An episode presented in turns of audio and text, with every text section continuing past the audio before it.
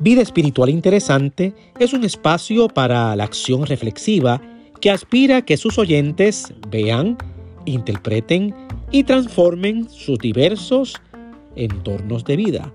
Todo lo que es verdadero, todo lo justo, todo lo honesto, todo lo puro, todo lo amable, todo lo que es de buen nombre, si hay virtud alguna en esto, pensad. Te habla Norberto Domínguez y te doy la bienvenida al podcast Vida Espiritual Interesante.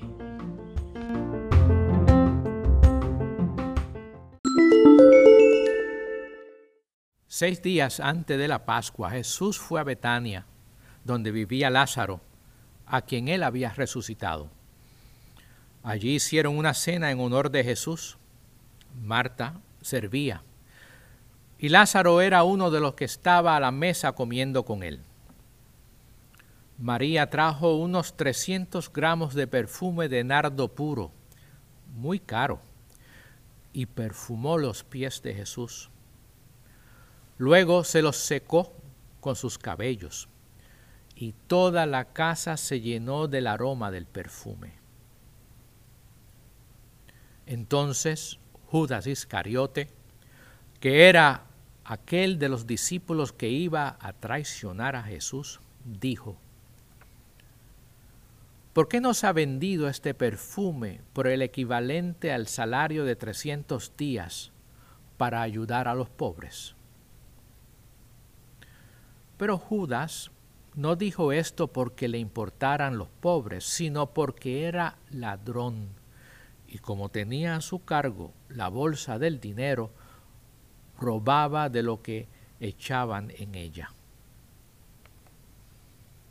Jesús le dijo, déjala, pues lo estaba guardando para el día de mi entierro. A los pobres siempre los tendrán entre ustedes, pero a mí no siempre me tendrán. Muchos de los judíos se enteraron de que Jesús estaba en Betania y fueron allá no solo para ver a Jesús, sino también a Lázaro, a quien Jesús había resucitado. Entonces los jefes de los sacerdotes decidieron matar también a Lázaro, porque por causa suya muchos judíos se estaban separando de ellos para creer en Jesús.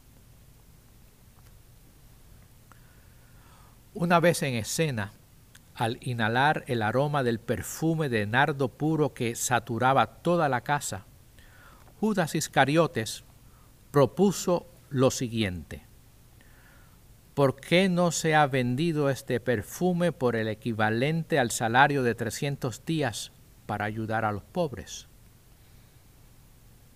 Si el señalamiento al valor del perfume, equivalente al salario de 300 días, es correcto, entonces se trataba de una cantidad considerable, el salario correspondiente al de casi un año. Además, el propósito de la propuesta era y es consistente con la opción de Jesús a favor de los pobres, vender el perfume para ayudar a los pobres. Por lo tanto, la propuesta de Judas Iscariote no era descabellada. Sin embargo, presentada la propuesta, el narrador, quien también funge como fiscal, divulgó la intención que se escondía en el corazón de Judas, quedando así al descubierto entre lo que Judas proponía y lo que fermentaba en su corazón. No solo eso, concluida la función fiscalizadora, el narrador marcó a Judas para la historia como un personaje desdichado y despreciable, por pillo y eventualmente traidor. El camino de la conversión no es uno fácil y en ocasiones es poco atractivo porque implica enfrentar el disloque entre lo que proponemos y lo que se fermenta en nuestros corazones. Hay ocasiones que es relativamente fácil encarar el disloque, pero no siempre, particularmente cuando uno se encuentra en los mismos o similares zapatos a los de Judas Iscariote. Esto contrasta con la figura de Pedro, que a pesar de haber negado a Jesús, no ha tenido que soportar con la carga impuesta a Judas. Después de todo, vender y negar a un amigo, aunque no son gestiones idénticas, son caminos en la misma dirección. El anuncio de la encarnación del Dios Redentor junto a la proclamación de su muerte y resurrección apuntan a su amor incondicional por toda la creación, en particular por todos los seres humanos, a quienes Él ha creado a su imagen y semejanza.